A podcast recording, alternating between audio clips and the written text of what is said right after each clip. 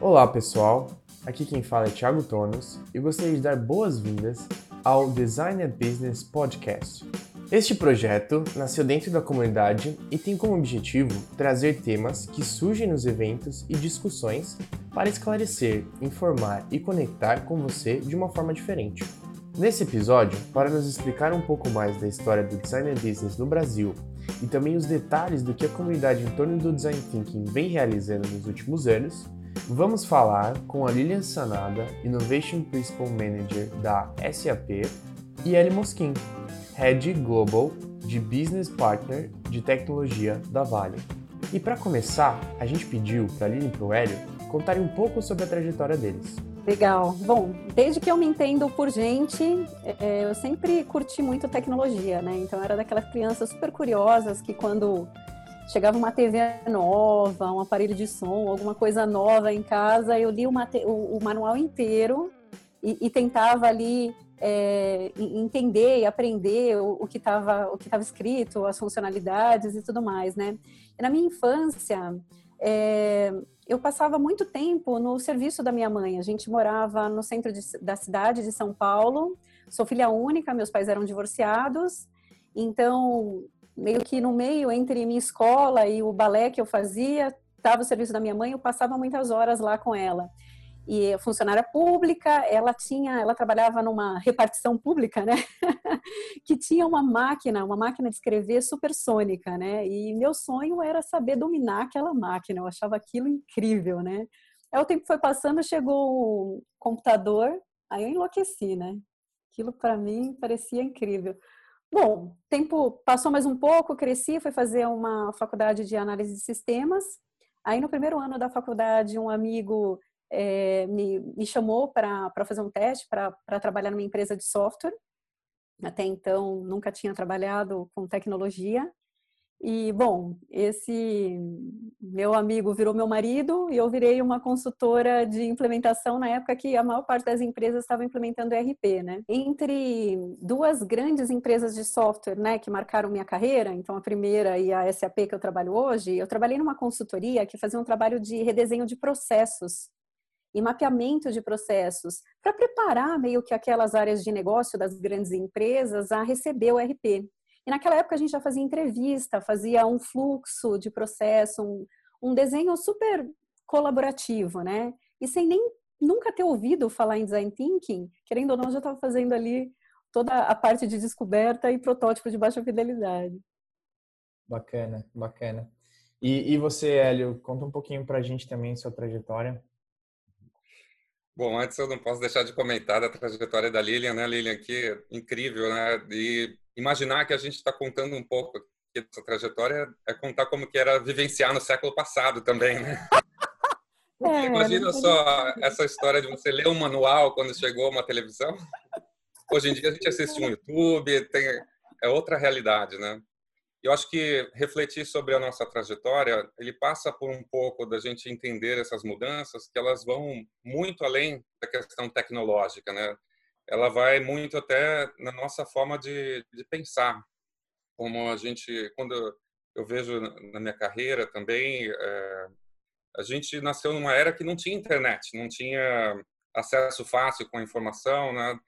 E, e aí a gente vê que alguns pontos que a própria Lilian colocou na trajetória dela são super importantes tanto para a nossa formação como pessoa como profissionais também. Né? Ela falou muito de curiosidade, determinação, colaboração e principalmente a vontade de aprender sempre. Né? E aprender com os nossos erros também. Eu achei engraçado isso que quando eu penso um pouco na minha trajetória, eu vejo que um dos grandes aprendizados que eu tive logo quando eu era criança ainda, eu estudava em colégio público, e aos 11 anos, mais ou menos, eu, eu tive contato com inglês, que para mim era uma novidade muito grande, né? E, e, a minha família também vem do interior de São Paulo, né? meus pais vieram da Rosses, não tinham nem como me ajudar com esse novo desafio.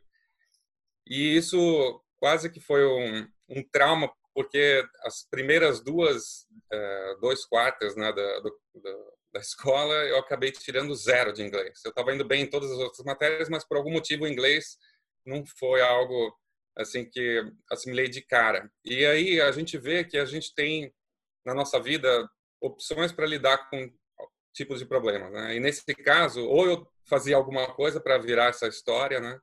ou ia acabar repetindo de ano. Então, eu comecei a, me dedicar muito para aprender o inglês e eu vi que superando esse desafio, né, naquela época, de novo, né, sem tanto acesso fácil à informação, então tinha até é, fitas cassetes e, e, e, vários outros meios né, para a gente conseguir é, avançar nisso. Eu vi que eu não só aprendi o inglês, mas superar esse desafio ele trouxe muitas outras oportunidades. E foi aí que eu conheci também a possibilidade de fazer intercâmbio né, fora do país. E mesmo sendo voluntário, né, conseguindo uma bolsa, então isso acho que foi um primeiro pontapé de abrir a mente, né, de sair da nossa rotina, de sair do nosso dia a dia e conhecer novas culturas, novas pessoas. Eu acho que esse foi um, um pontapé inicial importante. E no meu retorno ao Brasil, o que foi curioso é que quanto mais a gente achava, né, que eu achava que já tinha dominado o idioma, aí o primeiro emprego que eu consegui numa grande empresa era uma empresa americana de auditoria. E como eu tinha ido bem no teste de inglês, eles me deram relatórios lá para começar a traduzir, então os relatórios todos em inglês para português e tudo mais.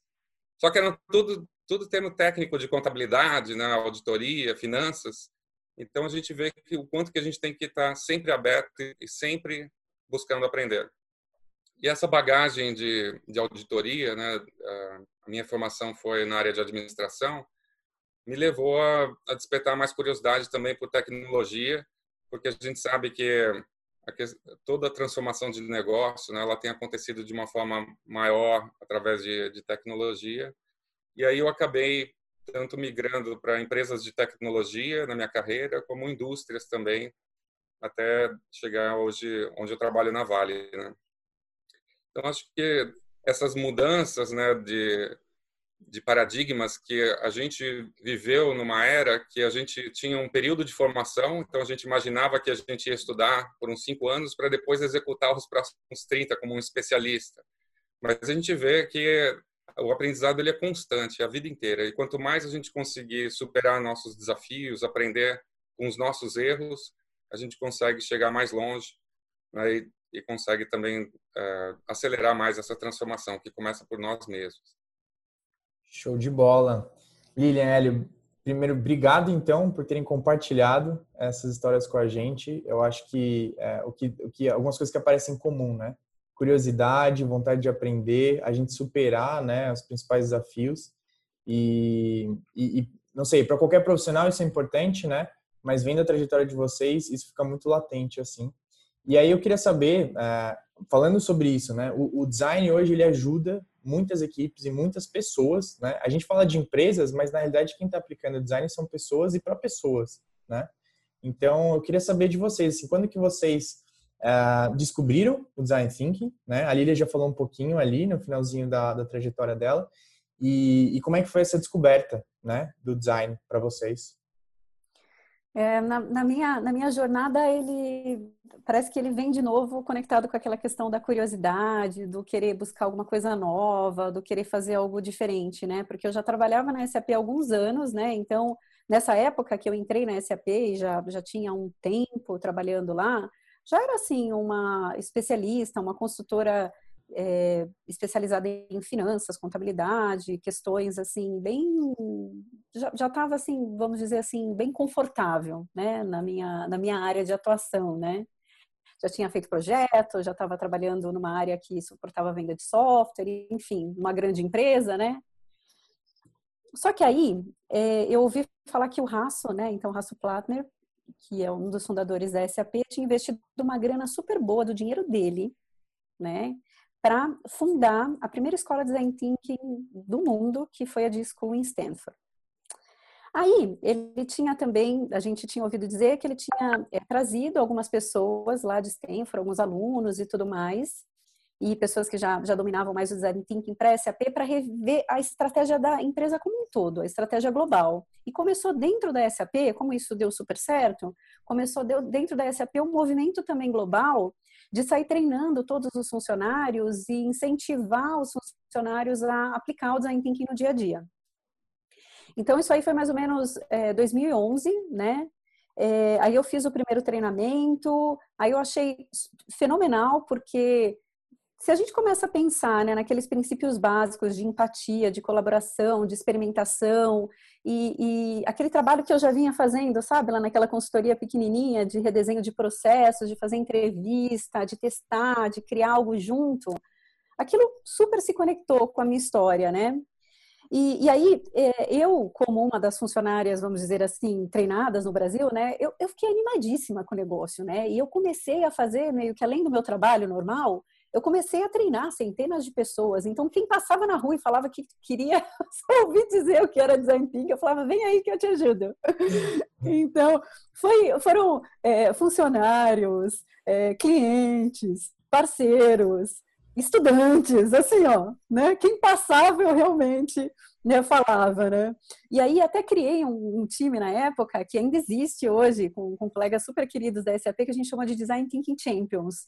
É um grupinho que foi criado lá em 2015, que, que até hoje ajuda a disseminar a cultura e o método, e o método dentro, da, dentro da SAP, né? E a gente começou a aplicar para mudar um pouco aquele formato é, duro da, da, do ciclo de venda de software, né? Onde você já chega lá apresentando tudo que você tem pronto e o cliente não sabe por onde começar, ele fica meio assustado.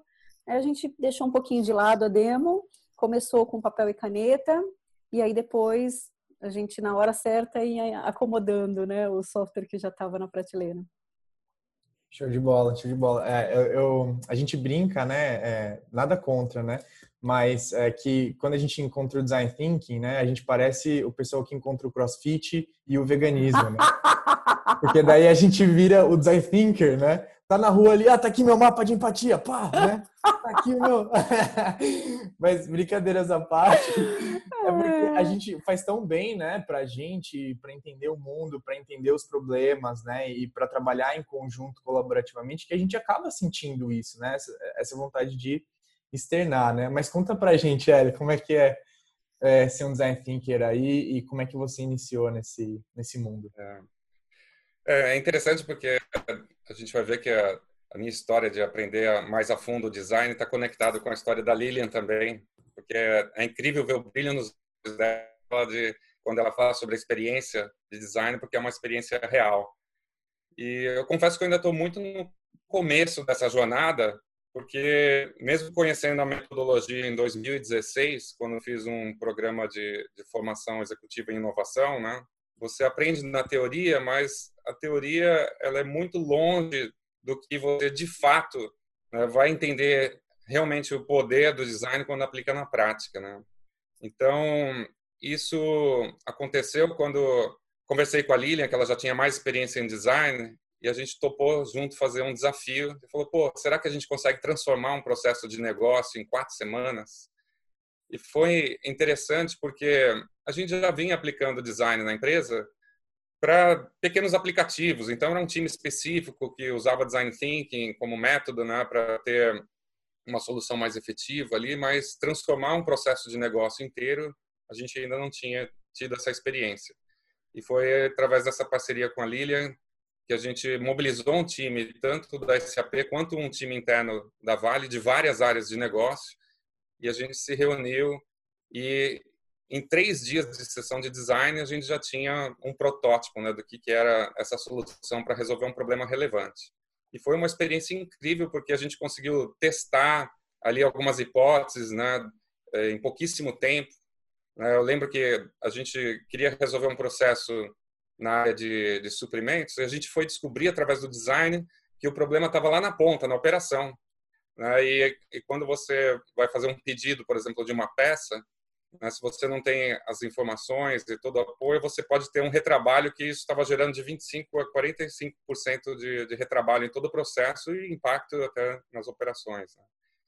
E foi incrível que, mesmo testando a tecnologia, né? Por exemplo, a gente falou, ah, pode usar então reconhecimento de voz. A pessoa pede uma peça e aí a gente consegue, através da tecnologia, identificar se a peça está disponível ou não. A gente foi testar e só de usar ali o iPhone, por exemplo, e tentar falar com o iPhone, com a Siri né, no campo, a gente viu que não ia dar certo isso, né? Porque é um ambiente muito barulhento e não ia ser uma solução efetiva. E a gente já conseguiu rapidamente mudar para um modelo de image recognition, que você tirava foto da peça e o algoritmo ele reconhecia qual era a peça e fazia todo o restante do processo. Mas o, o mais incrível foi descobrir também que não é um desafio de tecnologia, não é um desafio também de gestão de mudança. Então, como esse foi o primeiro case que a gente começou a trabalhar juntos, transformar o processo, embora o protótipo tenha sido super bem sucedido, levou mais de um ano para a gente implementar. Né, Mas foi um fracasso, né? foi nosso maior sucesso e nosso maior fracasso. É. Mas esse é o poder da gente também, através da experimentação, aprender com o processo. Então, a gente teve uma série de aprendizados nesse processo de ponta a ponta, que a gente replicou em outros novos cases, e a gente acabou tendo mais de 20 cases depois com a tecnologia do SCP, né?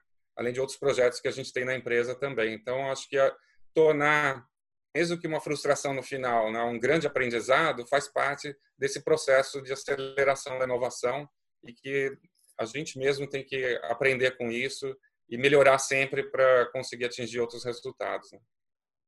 Show de bola, legal. E, e, aí, ô, Lilian, deixa eu te perguntar e, e perguntar para o Hélio também. É, quando que foi que vocês sentiram assim que ah, precisava ser criada a comunidade, porque vocês são, como a gente estava brincando, né, vocês são os culpados, no bom sentido, da, da comunidade existir, né? É, e, quando que vocês perceberam isso? Foi, foi durante esse, esse trabalho que vocês fizeram juntos? É, eu acho que a gente aprendeu algumas coisas aí, né? Então, naquela época, a gente tinha, tipo, quatro semanas, exatamente quatro semanas para fazer o MVP. E a gente acreditava que a única coisa, a única tecnologia que de fato ia viabilizar a solução daquele super problema de negócio que a gente tinha era o reconhecimento de imagem. A gente estava lá em 2017, né, é, fazendo isso. E, e, a gente percebeu o seguinte, que só ia dar para fazer, esse, entregar esse MVP em quatro semanas se a gente, de fato, tivesse um time super multi, multidisciplinar, né? E que a gente é, tivesse um método que ajudasse a gente a guiar cada etapa desse processo para, de fato, mirar nas quatro semanas, né? Então, foi um super aprendizado, então foi um trabalho que promoveu uma transformação cultural, né? Que trouxe um super aprendizado para Vale e para SAP, tanto que a partir daí, a SAP no Brasil decidiu criar um time de design com inovação com cliente, que é o time que eu faço parte hoje. Então, tudo aconteceu a partir desse MVP. E apesar da gente ter conseguido construir uma solução incrível em quatro semanas, quando a gente viu que demorava meses para aquele pequeno projeto piloto sair do papel, a gente falou: poxa, peraí. Então, o que está faltando aqui não é tecnologia, e a gente não está faltando método. Metodologia a gente também já dominou. O está faltando é, são superar algumas barreiras culturais nas empresas. E aí, ao passo que esse MVP foi entregue, aí estava entre é, SAP e Vale, outros tinham sido entregues também no, durante o, o ano de 2018 com outras grandes empresas. Fala, pô, essa questão, essa barreira de, de essa dificuldade de começar o projeto piloto não está na Vale. Na verdade, está em todas as grandes empresas que a gente está fazendo aqui. Então, o que está acontecendo? Então, a gente diz assim que foi o nosso maior, é, é, brincando, né, que foi o nosso maior sucesso de aprendizado e maior fracasso porque demorou muito para sair do papel, né? E que projeto de inovação? Você faz uma inovação hoje, você vai tirar daqui a um ano? Para, né? É, do, do, papel. Mas também dá para ver de um, de uma outra, de um, de um, de um outro lado, porque esse grande, vamos dizer assim, fracasso de demorar para fazer o projeto piloto funcionar com a Vale com outras empresas fez com que a gente entendesse o que estava acontecendo e, e, aí o sucesso vem com essa vontade de trazer a Designer Business. Porque aí eu fui para Palo Alto, fiz um treinamento lá e ouvi falar dessa comunidade, que já existia desde 2010. Tinha sido é, criada por colegas, assim, tipo, como nós aqui, entendeu? Na época da Philips, da Nestlé da SAP, que já estavam sentindo essa necessidade desde 2010 e falavam, vamos criar uma comunidade para que a gente possa reunir esses líderes de inovação dessas grandes empresas e possa compartilhar lições aprendidas e trabalhar em conjunto, entendeu? Para ver se a gente de fato consegue promover essa transformação cultural através do design, do design thinking, para melhorar a nossa vida, assim, para a gente conseguir tirar nosso projeto do papel, senão não vai ter jeito. A gente viu essa oportunidade de acelerar esse aprendizado juntando esforços das empresas, né? E é. tem sido uma jornada muito bacana aí, porque cada empresa tem uma experiência diferente, um modelo diferente, então não existe um modelo único. Mas, com certeza, quanto mais a gente compartilha o que deu certo, o que não deu certo, a gente tem uma aceleração aí coletiva, um esforço conjunto das empresas. E foi muito legal, né, Hélio? Que eu lembro que a, eu ouvi falar da comunidade, aí falei com o Hélio, falei com a Cris, que era, né, na época, no, presidente lá da, da, nossa presidente na SAP Brasil, e, e aí a gente decidiu fazer, vamos, vamos, vamos, vamos conversar, vamos chamar alguns líderes de inovação, alguns executivos, assim, de grandes empresas que a gente tem contato, que estão drivando inovação, para apresentar a comunidade, assim, vamos dizer assim, sem nenhum comprometimento. Ó, essa é a comunidade, o que, que vocês querem? Faz sentido? Faz sentido a gente trazer para o Brasil? Porque não era uma comunidade SAP Vale, né? Era para outras pessoas também. Então a gente chamou é, líderes da Natura, da Microsoft, da São Martinho, é, da BASF, da Croton, enfim, tinha da Petrobras. Então tinha, tinha um pessoal legal ali. E aí, o que, que vocês acham? Vamos nessa? E todo mundo falou, vamos. Então, meio que a gente começou em março de 2019, a gente trouxe a comunidade para o Brasil, a gente reuniu essas 20 pessoas, que na época, esses 20 líderes, né, que na época representavam 20 empresas, desculpa, 20 pessoas que representavam oito empresas.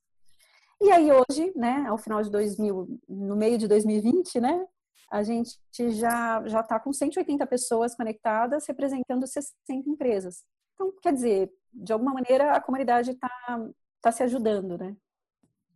É interessante, Lilian, porque mesmo além do grupo né, de pessoas e empresas conectadas, a, a, cada evento a gente tinha uma parte aberta ao público, né, que engajava também outras pessoas do ecossistema. Né? Eu acho que quanto mais aberto é melhor, né, para o aprendizado, para essa troca. E o foco de 2019 realmente foi muito nessa troca de experiências. Aí a gente teve alguns encontros incríveis aí na própria sede da Microsoft, na BASF, na Natura, né, na Vale. O último até agora que foi recentemente mais com a Vivo e com a XP, né, online, nesse novo contexto que a gente está vivendo, continuando essa prática de trocas importantes aí de aprendizado entre as empresas, né? Agora, para esse ano em diante, a gente quer focar também no outro pilar de cocriação. Então, a possibilidade de identificar problemas em comum entre as empresas e unir os esforços, tanto os especialistas quanto os recursos, para acelerar também a inovação entre as empresas. Né? Sem dúvida. Porque no final das contas, a, a, comunidade, ela desde a fundação lá de 2010 e quando a gente trouxe para o Brasil, a gente manteve isso, ela tem três grandes pilares, né? Esse, esse pilar que a gente promove esse ambiente seguro para troca de, de, de lições aprendidas e de conhecimento, a ideia é que não sejam compartilhadas só histórias de sucesso, a gente quer ouvir histórias de fracasso, né? Porque, na verdade, a gente sabe que a gente aprende com, com as histórias de fracasso, né? É, é até uma ilusão achar que as grandes empresas que deram certo nesse mundo deram certo porque tinham uma estratégia linda e só foi só, só, só receberam glórias ao longo dessa jornada. Muito pelo contrário, né? Apanharam pra caramba. Exato. então, isso é muito importante. Então, esse é o pilar de conexão, que é onde a gente promove esses meetups, né? Como o, Ed, o Hélio falou, o último, a gente teve XP e a Vivo compartilhando um pouquinho da jornada deles. Aí tem o pilar do Skill Up, que é onde a gente tenta multiplicar o conhecimento dentro da comunidade. Então, sempre tem alguém querendo aprender alguma coisa e tem alguém que tem o conhecimento para para compartilhar. Então, a gente faz o match, né? E esse pilar, esse terceiro pilar da cocriação, que é o que a gente quer fazer agora e começar a acelerar agora, eu, eu acho que é onde a, a comunidade mais agrega valor para a sociedade. Porque a partir do momento que a gente começa a tratar e trabalhar em conjunto, né, em tópicos que são realmente relevantes para a nossa sociedade, que também trazem vantagens competitivas para as empresas, né? Então, pô, um tópico que a gente sempre fala é a sustentabilidade, né, né Hélio? Quantos desafios tem aí? Quantas coisas as empresas, quantos problemas as, as empresas estão resolvendo de forma isolada, que se elas estivessem juntas, elas podiam estar otimizando tempo, dinheiro, recurso e tudo mais, né? Então, isso sem dúvida é o nosso grande sonho, é que esse pilar é, deslanche a gente possa ter vários cases sendo criados dentro da comunidade através dessa colaboração. Ótimo, ótimo. É, a gente, eu, eu, inclusive, né, falando um pouco desse uh, da comunidade, a gente tomou conhecimento da comunidade num, num evento aberto na Natura. Então, no ano passado, a gente teve a oportunidade de conhecer a comunidade, a Lilian, a Bárbara, né, é, lá da Natura, então foi muito bacana. E, e também eu gostaria de saber, então, de vocês agora, nesse, nessa trajetória, né, de vocês e da comunidade, quais são as principais barreiras, quais são as principais, uh, os principais desafios que as empresas têm um, sentido, né, e as equipes, né, para inovar e para mudar essa cultura? Vocês falaram que a cultura é uma grande barreira, né? O que vocês têm visto aí nesse, nesse caminho? São grandes aprendizados aí, mas a gente vê que realmente o elemento central de tudo é a cultura. De fato, é a cultura e as pessoas. A cultura é feita pelas pessoas, né? E todo o restante é consequência. Se a gente precisa mudar processos, criar novos processos, né? aprender. Então, quanto mais a gente tiver as pessoas com a mente aberta, né, com a vontade de aprender, de se reinventar, e uma cultura que suporte isso, né, que a experimentação e que permita essa evolução, eu acredito que a gente consiga acelerar muito. E a gente vê que a comunidade, ela é o motor de aceleração desse processo, porque a gente busca a participação de outras pessoas da empresa na comunidade também, que elas acabam ficando inspiradas uma com as outras, porque a gente acaba saindo da, da nossa fronteira né? e acaba aprendendo também, trocando ideias e vendo que a gente está muito no mesmo caminho. Né? Os desafios são muito parecidos, né? e com isso a gente consegue juntar esforços aí nessa jornada. É, se a gente for pensar, né, que qualquer projeto de, de, inovação, seja pequeno ou grande, né, ele tem um nível de incerteza alto, né, e, e, e risco, né, e ele acaba colocando a, aquelas pessoas que estão liderando e respondendo por eles dentro das organizações numa posição vulnerável, até porque se não tem risco não tem inovação, né? é, é óbvio, né? é, é, eu acho que ainda tem muito questão, essa questão do medo, né? ah, eu vou, vou atrelar meu nome a, a, esse projeto, e se ele não der certo? No, e, no entanto, na verdade, deveria ser, ah, deveria ser olhado e analisado sobre uma ótica totalmente distinta, né? Se ele não der certo, ótimo, aprendi, vamos para o próximo, né? Porque é, a gente acha que, apesar de, de ter muito risco envolvido também, a partir do momento que você tem um método bacana e que você está trabalhando de forma colaborativa, não só dentro da tua empresa, com as áreas, entre as áreas de negócio, ah, vou trabalhar em colaboração com TI ou com time de inovação, não é isso que a gente está falando, né? Mas trabalhando com, com, com, com, parceiros de fora, com grandes players de tecnologia, com startups, né? Com outras organizações, com institutos de pesquisa, enfim.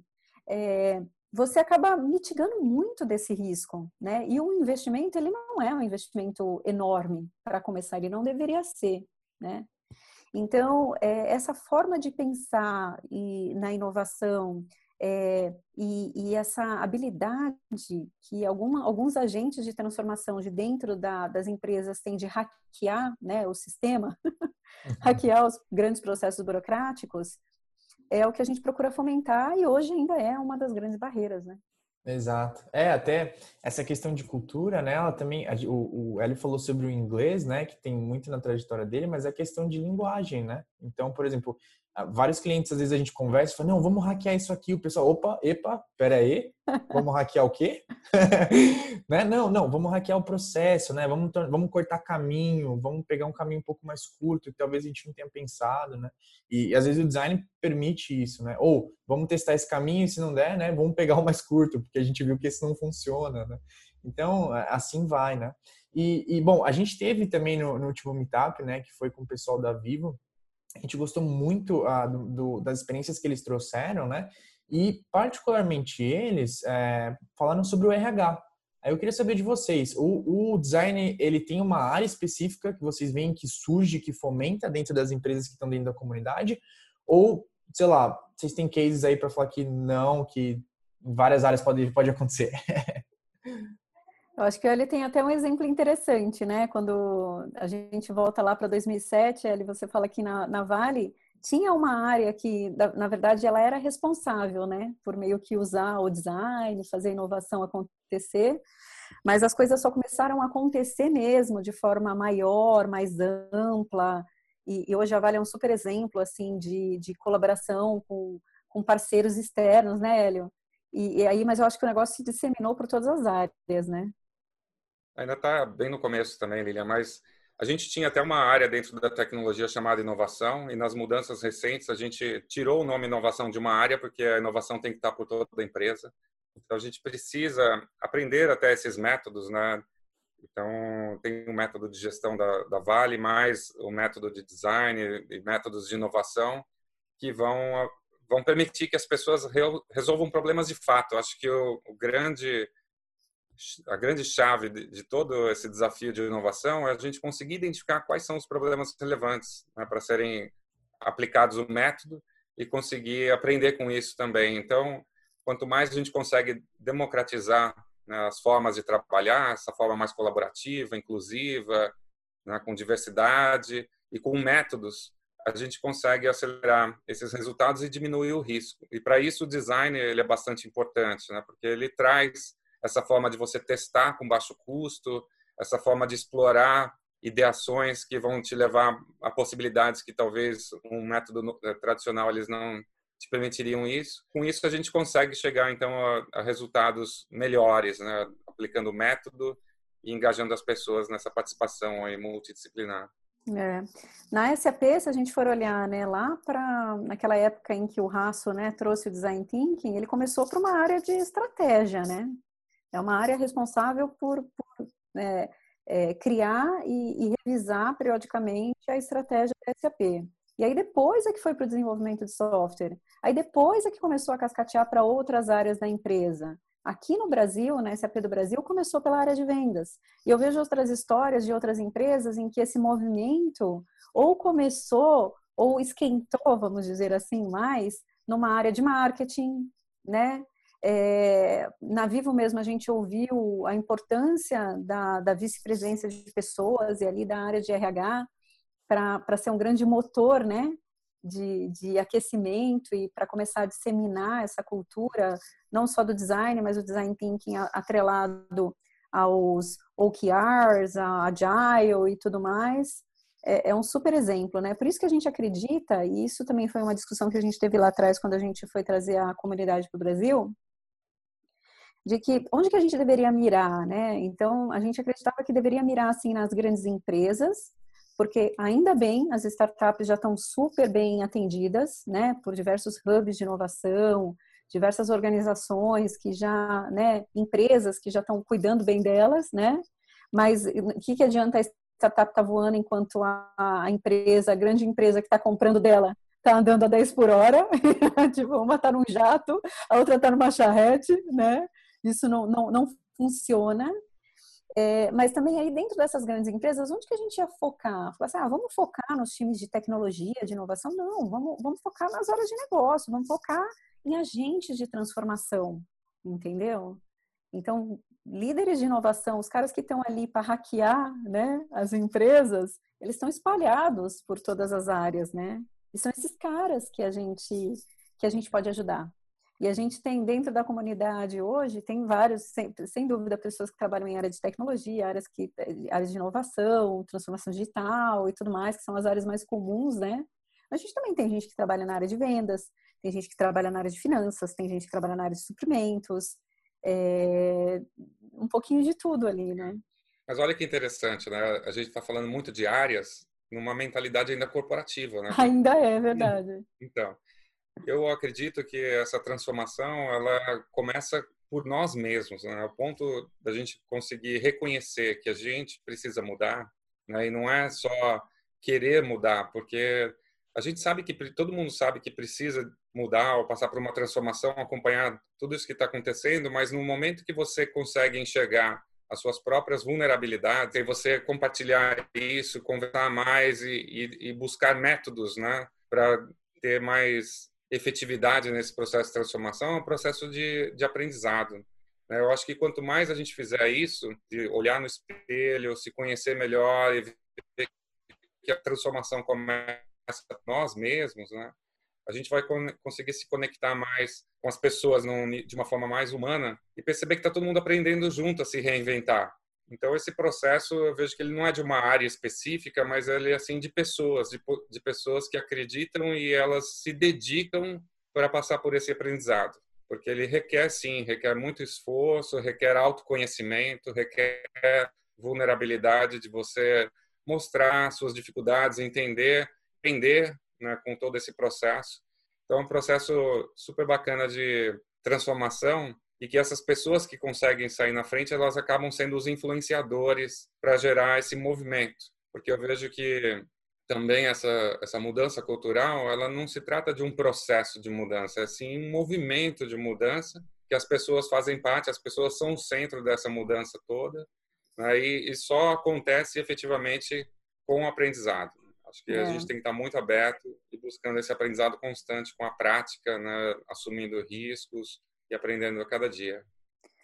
Eu acho que um, um, ponto também importante da, da comunidade, né, quando a gente fala do design at business, né, por que o design e por que o business? Porque também a gente acredita que design thinking não é sobre ficar colocando post-it colorido na parede também, sabe? Só, né? É, é, também, eu diria, né? A gente adora colocar post-it na parede.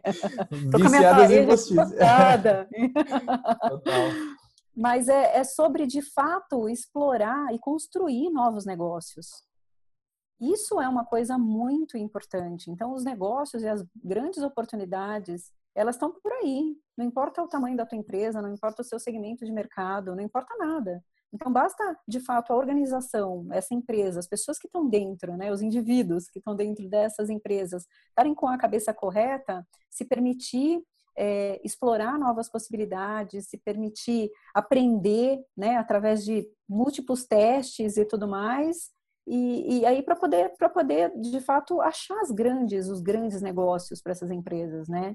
É assim que a gente vai evoluir a partir de agora. Os problemas são muito mais complexos do que eram antigamente né? Se a gente olhar lá para a época que a nossa trajetória começou né? E o Hélio também trabalhou muito com RP né Pô, os processos estavam ali né eram eram os problemas eles eram mais é, vamos dizer assim eles eram mais quadradinhos eles eram mais mais mais bem, é, vamos dizer assim, conhecidos talvez, mais bem, mais organizados, né? Não eram, não eram tão, tão, tão desafiadores como eles são no dia de hoje, né? A gente tinha um problema de que, ah, pô, não consigo, é, sei lá, é, cadastrar um pedido de compra no sistema. Hoje a gente está falando de como a gente resolve a questão da botar a inteligência artificial no pedido de compra, porque o cara que está lá no campo, que foi o, o, MVP que a gente fez lá em 2017, por que, que ele precisava de ajuda da inteligência artificial? Porque na hora que ele estava lá no campo, ele precisava ah, descobrir qual era a peça que ele tinha que pedir. A peça primeiro estava oxidada, ele olhava e não conseguia identificar. Aí ele tinha que pegar, tentar identificar aquela peça e olhar, achar aquela peça em mais de 200 catálogos. Cada catálogo tinha assim milhares de part number. Pô, isso assim, é, é impossível, entendeu? É com a nossa capacidade humana, cognitiva humana, é, resolver esse problema. Então, a inteligência artificial vem para resolver isso, para dar esses superpoderes que nós, seres humanos, não, não temos, nós somos limitados. Então, olha o problema de hoje, entendeu? Vamos comparar esse problema com aquele problema de 10 anos atrás, né? Que era só cadastrar um pedido de compra o mundo mudou muito, né? É, você tocou um ponto super importante, Lilian, que realmente quanto mais a gente tem foco no problema, né, e pode ser desde um problema de um processo de negócio até um problema de modelo de negócio. Aí a gente entende que a metodologia, né, o design, ajuda a gente a acelerar né, e buscar essas novas formas, né, outros resultados. E é interessante que combinando não só a metodologia, né, mas também esse olhar de negócio, a gente começa a provocar se realmente o resultado que a gente está conseguindo ele também atinge, seja novas propostas de valores ou, ou, novos segmentos de mercado, porque aí você começa a transcender os processos e começa a entrar de fato até alterar resultados ou o crescimento do negócio. Então é, é muito bacana essa jornada.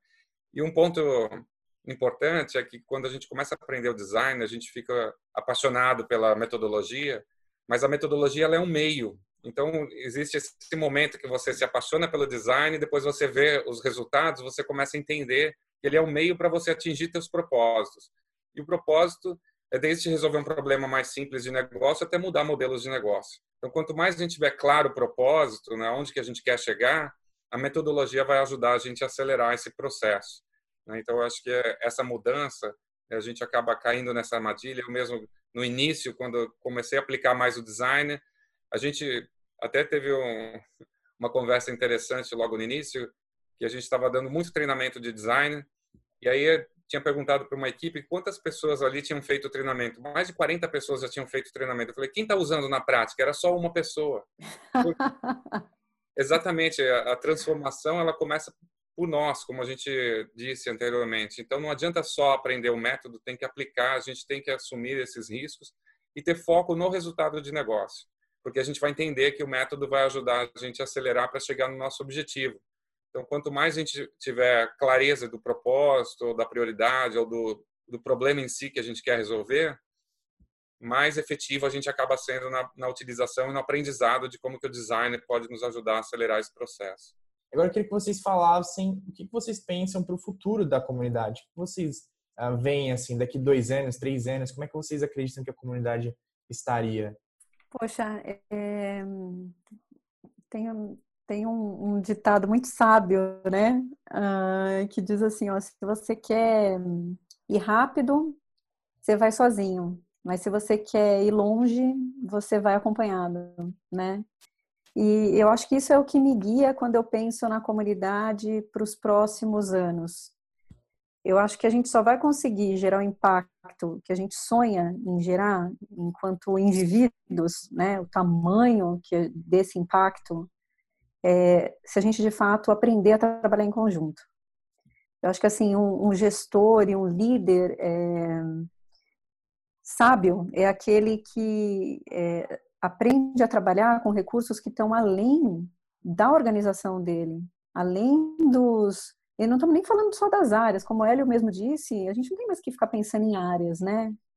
É, em silos, mas a gente está indo além. A gente gostaria que a, que a comunidade, eu gostaria que a comunidade, ela de fato promovesse esse aprendizado de ir além, de trabalhar mais com recursos além das, dos limites da empresa, e que a gente realmente pudesse se ajudar e que a gente realmente pudesse facilitar a vida das pessoas, sabe? Então, eu acho que esse, esse pilar da, da cocriação é, é o que eu acho que torna aí a comunidade cada vez mais relevante nos próximos anos. É, esse é o passo que a gente quer aprender e começar a explorar mais a partir desse ano, que a gente vê uma oportunidade enorme e do aspecto de até da do princípio da comunidade né, de aprendizado, eu vejo que o aprendizado ele é eterno. A gente vai estar sempre, quando estiver juntos ali, aprendendo e trocando um, um com o outro. Né?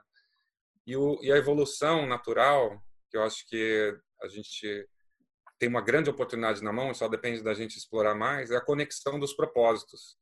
Então, cada empresa tem uma missão, tem um propósito, e quanto mais a gente conseguir identificar propósitos em comuns, a gente vai unir esforços na comunidade para acelerar esses propósitos, né? acelerar esses, essa transformação, esses resultados. Eu acho que isso vai ser incrível quando a gente conseguir já quebrar os silos né, e as barreiras das empresas e a gente conseguir trabalhar em conjunto por propósitos comuns, seja para a sociedade, né, ou seja para resolver um, um problema para a indústria como um todo, ou cross-indústria.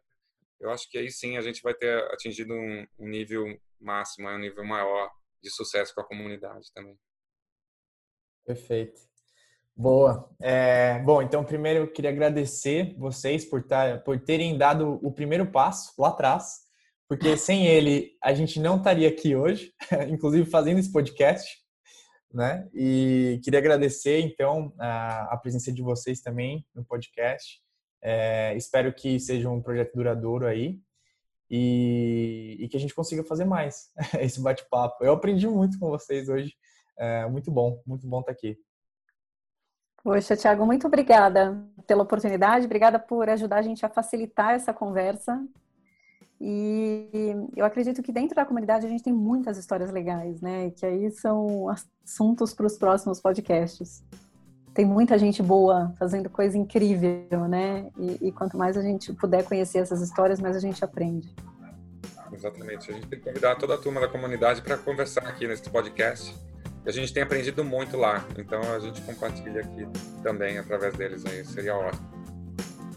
É isso aí, por hoje é só. Falamos com a Lilian e com o Hélio sobre as origens da comunidade Designer Business no Brasil e aprendemos muito como as empresas estão se adaptando, se transformando, usando o design para oferecer mais valor para os seus clientes e inovando de forma mais rápida e sustentável.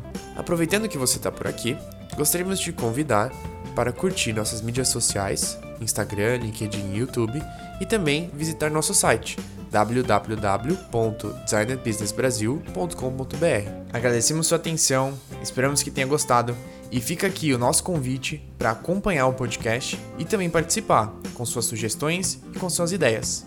Até mais!